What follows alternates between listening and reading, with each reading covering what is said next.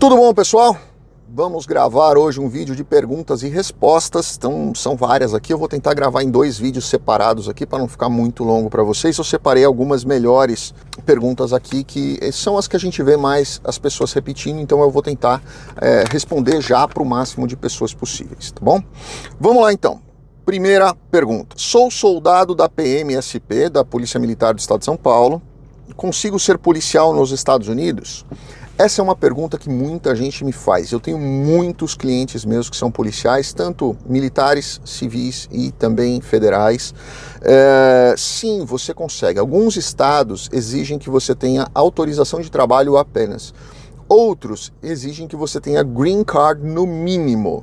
E outros só com cidadania, tá? Lembrando que para você ter cidadania, ou você é casado com um americano há mais de três anos, ou você tem green card há mais de cinco anos, aí você aplica para a prova, faz o teste, e aí você, se aprovado, você vira cidadão americano, e aí sim você vai ter a cidadania americana. É possível sim você ser policial aqui nos Estados Unidos, cada estado tem a sua forma de, de, de contratação, uh, mas é muito bacana, certo? Eu tenho muitos clientes meus aqui que e eu sou fã de carteirinha, já falei aqui para vocês, da Rota, né, que é Rondas Ostensivas Tobias de Aguiar, em São Paulo, onde eu cresci vendo a Rota ali na rua e, e, e, com certeza absoluta, quando a Rota estava na rua, a gente tinha uma, uma segurança muito maior, era com certeza aí uma época muito melhor, não só pela questão de ser uma época onde você tinha um pouco mais de liberdade de transitar na rua, não tinha essa insegurança que a gente vê hoje, então com certeza se você quer ser policial nos Estados Unidos, é possível sim.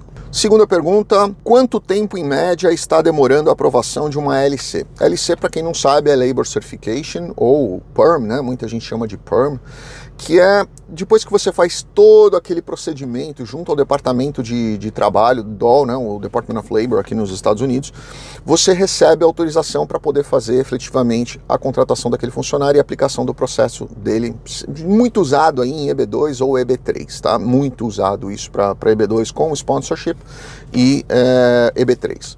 Bom, hoje você tem aí é, mais ou menos um prazo de quatro meses para cumprir todas as formalidades entre publicações, entrevistas, os 30 dias de silêncio, aí preparação de processo e tudo mais. É, você tem aí mais ou menos uns, uns quatro meses e depois de protocolado você está demorando mais ou menos de 5 a 6 meses, às vezes alguns casos até mais, mas a média aí está entre 4 a 6 meses para sair uma LC. Terceira pergunta: sou funcionário público e faltam quatro anos para me aposentar. Será que consigo um green card? Bom, aí vai depender de uma série de coisas, né? Você vai depender que tipo de funcionário público você é, qual se você é concursado ou não, é, se você é, tem graduação, se você tem uma especialização, uma pós, algum tipo de serviço, algum tipo de, de, de reconhecimento ali dentro, pode caber sim algum tipo de green card para você. Se você tem uma oferta de emprego de repente dos Estados Unidos, dentro dos Estados Unidos pode com certeza absoluta, abrir outras portas para um outro green card para você. Então, o que eu sempre sugiro para as pessoas, a melhor coisa que você faz, não existe uma receita de bolo para todo mundo.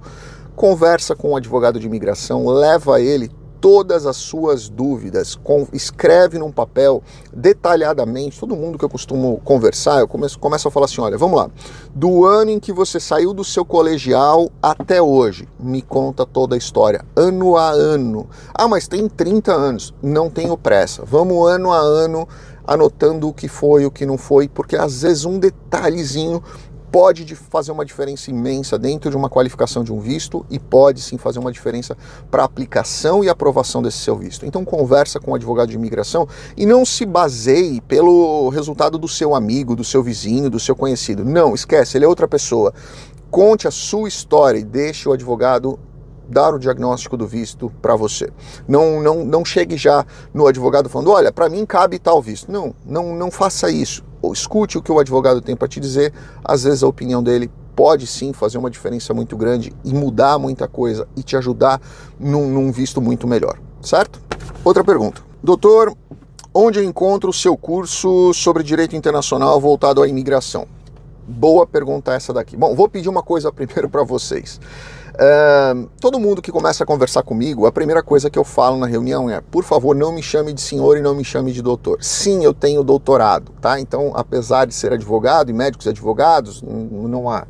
Numa, num decreto antigo, tem sim o direito de ostentar o título de doutor, mesmo que ele não tenha doutorado, mas é, eu tenho e não faço a menor questão. Né? Eu costumo, inclusive, dizer para as pessoas que cada vez que me chamam de senhor ou me chamam de doutor, nasce cinco cabelos brancos. Então, por favor, não me chamem de doutor. Agradeço o respeito, fico muito feliz, mas não faço questão de título. Eu acho que o que eu sou, eu sou, independentemente de, de títulos ou qualquer coisa nesse sentido, certo? Curso de Direito Internacional. Bom, eu estava negociando com uma, com uma universidade do Nordeste, muito boa, muito legal, onde eu conheço bastante gente lá.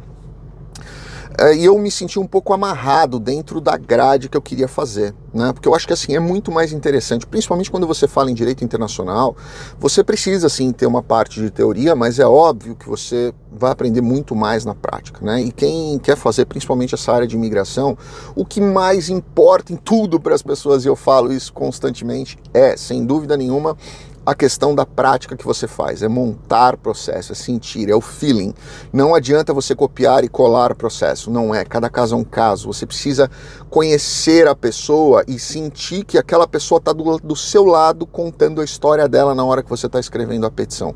Você transparecer, você, você transbordar para a petição e para a forma com que você está contando a história dela é, é, o que faz uma diferença muito grande em qualquer tipo de petição, né? Porque assim é você escrever um livro onde você traz a pessoa para dentro do livro. Então isso é a parte mais importante. Eu queria ter mais aulas práticas, não consegui fazer pela grade daquela universidade. É, recebi uma, um convite agora da PUC Minas Gerais para a gente poder montar junto um, um curso de, de pós-graduação em Direito Internacional, focado na questão da imigração. Vai ser um curso muito bacana, muito bacana mesmo. Tomara que dê certo. Já mandei para lá e a minha proposta de, de grade, o que for, o, o que a gente vai tentar fazer.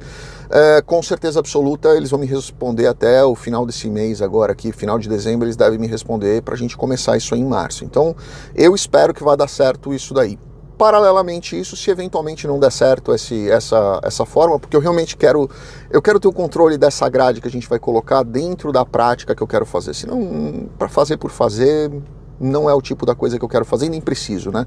Então não, não é o que eu quero. Se é para fazer, é para fazer do jeito que eu gostaria de fazer. É, paralelamente a isso, nós estamos vendo junto com Oxford para fazer um curso em português com certificado Oxford para a gente poder fazer, mas aí vai ser um curso, não vai ser uma especialização, vai ser um curso de seis meses mesmo para as pessoas, onde a gente vai fazer um encontro é, online a cada 15 dias e nós vamos fazer muita prática, muita prática mesmo. Então vamos ver o que, que vai dar certo primeiro aí, se der certo, a questão da PUC Minas Gerais, muito legal, show de bola, vou adorar. Se não der certo, a gente vai partir para a segunda questão aí, via Oxford, mas aí via Oxford vai ser só a partir de agosto. Última pergunta: quero ser empresário nos Estados Unidos. Só tenho o visto e moro no Brasil. É possível? Claro que sim, você não precisaria nem de visto para ser empresário nos Estados Unidos. Você pode abrir a sua empresa, pode começar a empreender, pode começar a, a exportar produtos ou importar produtos para cá, né? Você daqui, a sua empresa daqui importando do Brasil para cá ou de qualquer outro lugar para cá, e você usando a sua própria empresa como distribuidora para você vender as coisas dentro do mercado americano e dolarizar o seu patrimônio. Não necessariamente você estando fisicamente ou morando fisicamente dentro dos Estados Unidos, até porque se você tem visto de turismo e de negócios juntos, né, B1 negócio, B2 turismo, você não vai poder trabalhar dentro dos Estados Unidos, mas você pode empreender mesmo você estando no Brasil. Tenho diversos clientes meus que fazem isso, principalmente agora com, com esse pessoal que a gente tá, vem montando de grupos de investimento imobiliários, é, essas pessoas fazem isso. É uma empresa que é dessas pessoas e elas aportam dinheiro na empresa, elas compram imóveis e essa empresa passa a ser uma gestora patrimonial, onde os dividendos acabam sendo rateados para todo mundo. Então não só a compra acaba sendo dividida em 10, 12 pessoas, como também o lucro acaba sendo sendo dividido em 10, 12 pessoas, o que minimiza o risco e, obviamente, aumenta muito aí o poder de compra dessas, desse, dessas pessoas do grupo. Bom, gente, vou gravar um outro vídeo para não ficar muito longo, são várias perguntas aqui. Vou gravar um outro vídeo para vocês. Grande abraço, fiquem com Deus. Obrigado. Deixa a sua pergunta se você tiver alguma aqui, a gente vai montando também para responder nos próximos. Obrigado.